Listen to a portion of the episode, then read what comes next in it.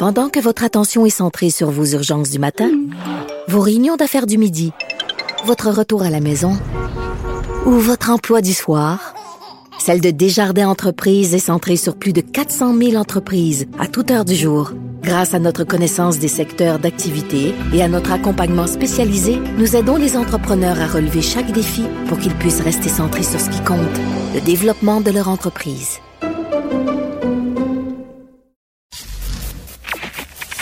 Durocher. Sophie Durocher. Sophie Durocher. Mon nom est Sophie Durocher. Sophie Durocher. Des opinions éclairantes qui font la différence. Cube Radio. Bonjour tout le monde, bon vendredi. J'espère que vous avez pu hier profiter du beau temps, euh, de ce soleil euh, qui nous réchauffait de ses rayons. Ben moi j'ai trouvé une autre façon aussi de me réchauffer euh, à des rayons. Je suis allée au théâtre hier soir au Rideau Vert. Mercredi j'étais allée voir Phil sur scène à l'Olympia. Phil l'humoriste.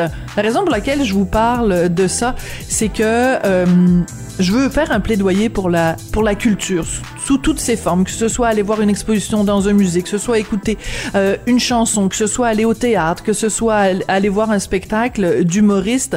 En cette période sombre que vit euh, l'humanité après deux ans de pandémie avec la guerre en Ukraine, il nous reste encore la culture, il nous reste encore la beauté, il nous reste encore la sensibilité, être en contact avec d'autres êtres humains, des créateurs qui euh, nous offrent vraiment le cœur sur la main euh, des euh, œuvres sur lesquelles ils ont travaillé pendant des mois, pendant des années.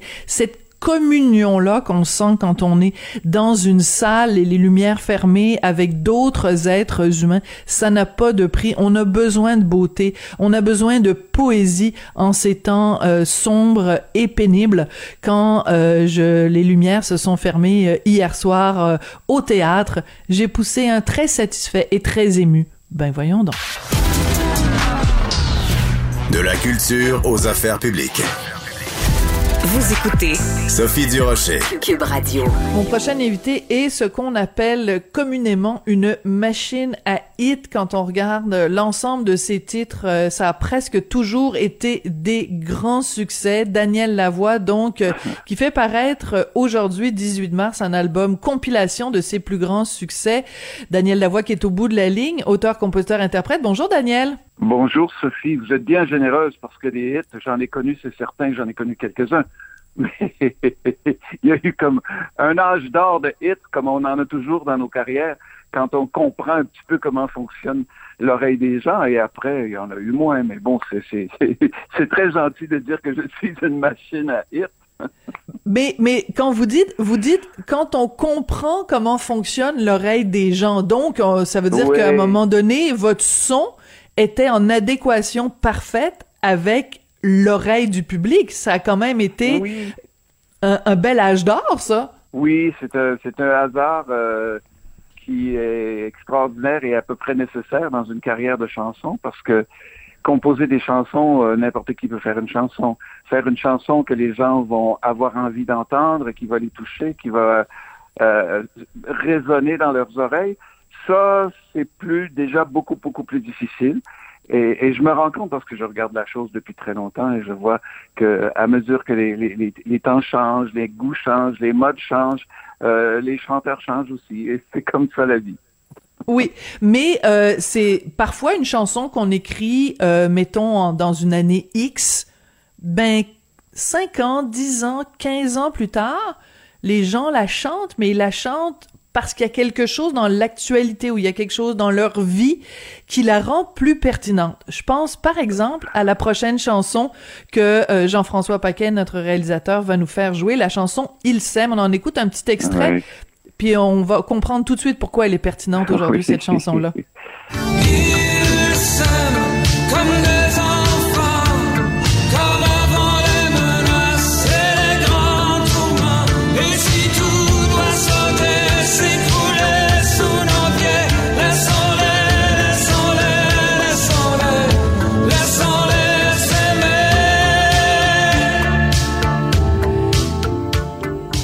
tout doit tomber s'écrouler sous nos pieds dans cette chanson-là. Vous dites Eh oui. aussi, Daniel, les enfants de la bombe, des catastrophes, de la menace qui gronde. Quand vous voyez ce qui se passe en Ukraine, ça doit vous faire capoter. Ça me fait bien plus que capoter, Sophie. Ça me fait brailler à journée longue. J'ai beaucoup tourné là-bas. J'ai tourné en Russie, j'ai tourné en Ukraine. J'ai beaucoup d'amis des deux côtés. Et j'avoue que cette, cette, cette histoire me, me, me, me dévaste. J'ai pensé à vous et j'ai pensé à cette chanson-là parce qu'on a vu à quelques reprises euh, depuis le début du conflit euh, des images, par exemple, euh, un homme russe marié avec une femme ukrainienne qui se prennent dans le- leurs bras. Je sais pas si vous avez vu passer cette photo-là où euh, lui Non, tient le, lui est drapé dans le drapeau russe, elle est drapée dans le drapeau ukrainien, ou peut-être que c'est le contraire. Et on se dit en regardant cette image-là, mais malgré les conflits, malgré les guerres, il y a juste une affaire qui compte, c'est l'amour. Cette chanson-là, quand vous l'avez écrite, Il s'aime, vous aviez quoi en tête, Daniel? J'avais la guerre de Beyrouth, c'était en 1983, c'était Hmm. la débandade totale à, Beyrouth euh, et, et j'avais vu des, des, des, des adolescents dans la rue marcher la main dans la main et j'imaginais leur état d'âme dans un monde qui leur tombait sur la tête et c'est c'était le départ de cette chanson. Oui, donc Beyrouth euh, au Liban sous euh, les ben, enfin euh, le Liban a été attaqué de toutes parts mais en mille- en 82 83 c'était évidemment l'attaque euh, l'attaque israélienne dans ce cas-là Oui, cette mais cette guerres de chanson faction aussi, effectivement. Voilà des guerres de factions, absolument des guerres, euh, des guerres internes. Euh, mais en 82, c'était c'était les Israéliens. Euh, et euh, mais en fait, cette chanson-là, elle aurait pu aussi euh, être euh, être utilisée, mettons, je sais pas, le génocide au Rwanda, euh, la guerre en Syrie. euh, c'est ça qui est terrible, c'est que vous nous parlez d'événements qui ont eu lieu en 1983. On est en 2022, puis on se dit comment ça se fait qu'il y a encore ça, alors qu'à chaque fois on se dit plus jamais. Et le plus jamais, ben finalement, il se retrouve euh, à, à s'évaporer. Là, il y a, il y a- ça existe plus le plus jamais. Et j'ai des amis ukrainiens qui m'écrivent pour me dire que la chanson joue en boucle dans leurs oreilles euh, depuis depuis le début de cette histoire. Effectivement, on aimerait que cette chanson, j'aimerais bien que cette chanson-là soit dépassée, qu'on n'en parle plus. Et chaque fois, elle revient, elle revient, elle revient. J'ai touché à, au nerf de la guerre, si tu veux. Ouais. Absolument. Donc, il y a bien sûr bien d'autres chansons que celle-là, Daniel. Euh, J'ai quitté mon île, La danse du sma, Dans le temps des animaux, Boule qui roule. euh, Il y en a eu des tonnes et des tonnes. Est-ce que quand on sort une compilation comme ça de ses plus grands succès, est-ce qu'on a le droit, comme auteur, compositeur, interprète, d'avoir euh, des chouchous? Est-ce qu'on a le droit de dire, Hum, ben moi, parmi euh, toute mon œuvre, il y en a une vraiment. euh, Est-ce qu'il y, a- il y en a une, mettons, où une fois que vous l'avez eu fini, vous vous êtes dit, hey Daniel, puis là vous vous êtes fait une petite tape sur l'épaule en disant, celle-là est vraiment bonne. Écoute, la vérité, vérité, là, c'est qu'à chaque fois que, tu- que je termine une chanson, quand ça fait une semaine, un mois, deux ans que je travaille sur la chanson, je suis vraiment content. Puis je dis, voilà, finalement, j'ai fait la chanson que je voulais. Et puis, six mois plus tard, je dis, ah, finalement, c'était pas vraiment ça. Il faut que je recommence. Donc, oui et non. Oui et oui et non. Alors, alors, je vais vous poser la question, êtes-vous plus Bob Dylan ou Leonard Cohen? Je vous explique, à un moment donné, il y a eu une rencontre entre Leonard Cohen et Bob Dylan, et euh, ils se parlaient entre euh, auteur, compositeur, euh, interprète, et euh, Leonard Cohen demande à Bob Dylan, ça t'a pris combien de temps pour écrire Like a Rolling Stone? Puis Bob Dylan, il dit, je sais pas, moi, une journée, deux jours, quelques heures, peu importe.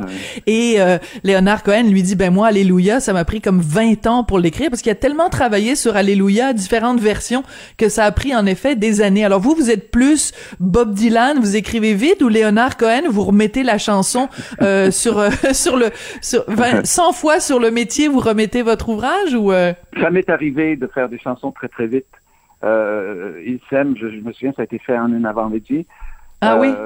La, term- la terminer, la finir, ça me prend un petit peu à, à la Leonard Cohen. Ça peut me prendre beaucoup de mois parce que, bon, la chanson est là, elle est finie, il y a tout ce qu'il faut, la mélodie est là, le texte est là. Puis tu vas, tu la regardes et dis, ah, il me semble que là, il faudrait changer ça. Donc, je, je navigue entre les deux. Et c'est, ouais, c'est ça. Alors, quand on parle à Daniel Lavoie, on peut pas s'empêcher, évidemment, même si je vous reçois pour la compilation de vos plus grands euh, succès, de parler quand même de euh, Notre-Dame de Paris parce que ça a été vraiment un moment marquant de votre carrière, le rôle de Frollo Oui. euh, dans Notre-Dame de Paris, parce que ça vous a fait découvrir à un tout autre public aussi, et parce que c'est un, un rôle qui est tellement marquant. En plus, là, vous allez faire une tournée canadienne, donc je vais juste donner quelques dates.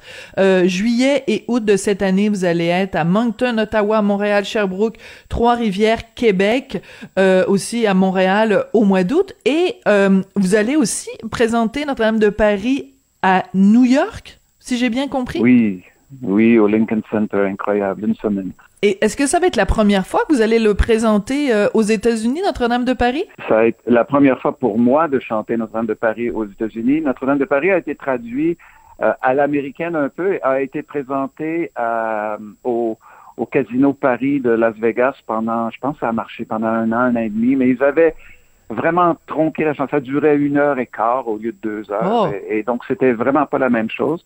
Et ça n'a pas marché particulièrement bien, et, et c'était en anglais, alors que nous le faisons en français comme nous l'avons fait en français en Chine, en, à Taïwan, en Corée, à Londres, j'aime insister, au Liban, en Turquie. On fait en français maintenant. Notre-Dame de Paris est surtout présentée en français et euh, ça, ça marche mieux que jamais.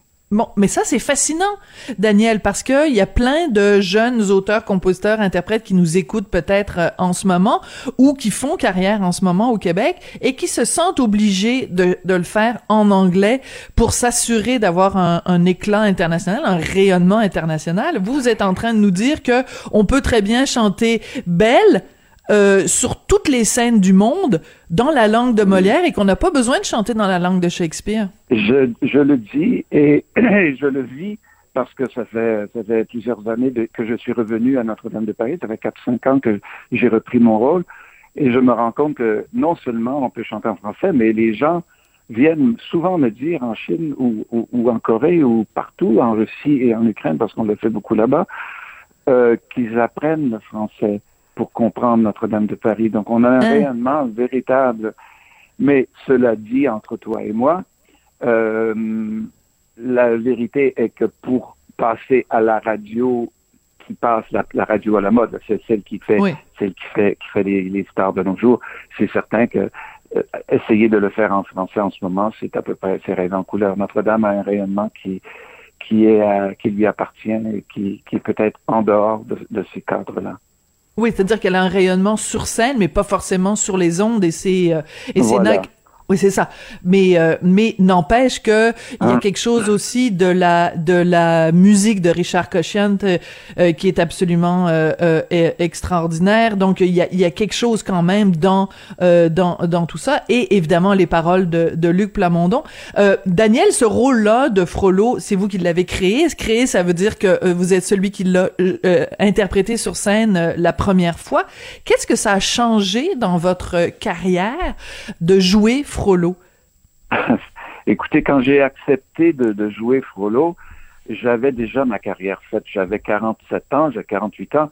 J'avais l'impression d'avoir fait le tour. Euh, Ilsem était déjà beaucoup d'années derrière moi. Euh, J'avais fait tourner, tourner, spectacle, tourner, spectacle, tourner.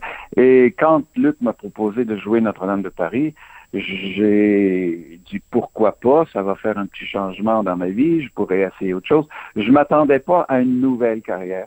Et c'est ce qui est arrivé parce que Notre-Dame de Paris a été tellement énorme et ça m'a ouvert en plus sur le monde parce que moi j'avais un, un public qui était surtout québécois français et avec Ilsem, il y avait quand même eu un bon succès un peu en Asie, euh, pas en Asie mais euh, dans, en Europe de l'Est, mais pas énorme comme Notre-Dame de Paris.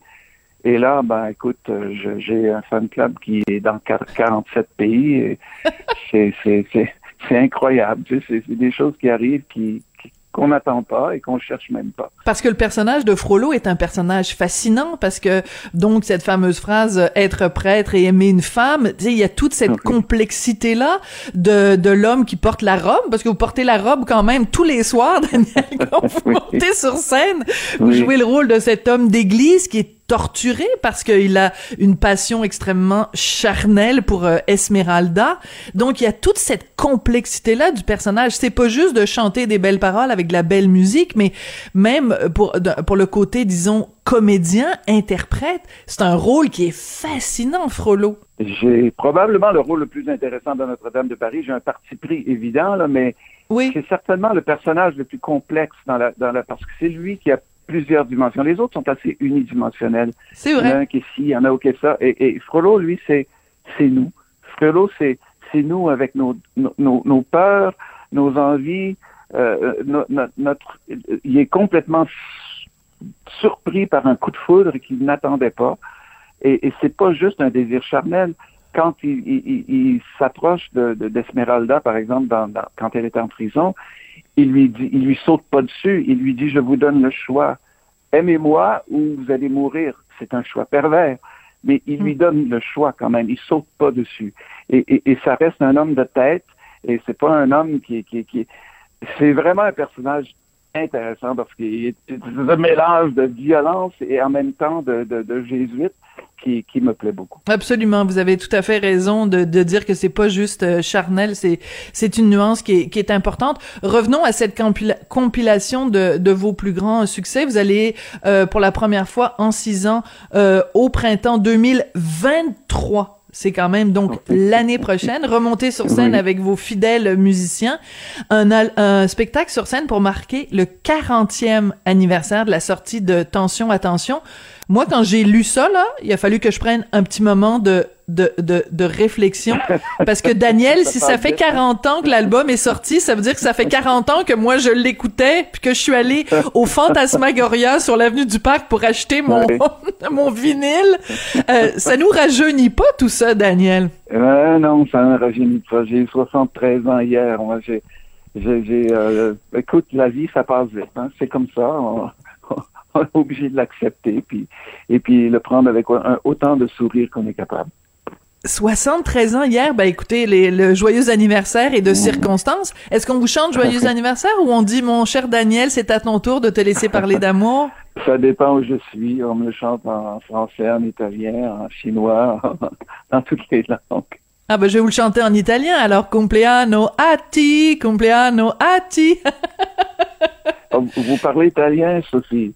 Ah, un po, lo parlo un po, non lo parlo così bene. Est-ce que vous, vous parlez italien, Daniel? Come me, sì, sì, io, io vivo in Italia eh, già quasi un anno fa. Ah, perché? Perché hai eh, eh, incontrata una, una, una bella ragazza, una donna? No, ho, ho trovato un paese che adoro e, e sono a scoprire prima, prima la, la lingua e dopo la cultura e vedremo. OK, bon alors vous êtes en train de nous annoncer que ça fait un an que vous habitez en Italie. Vous avez d'abord tombé en amour. Oui. Oui.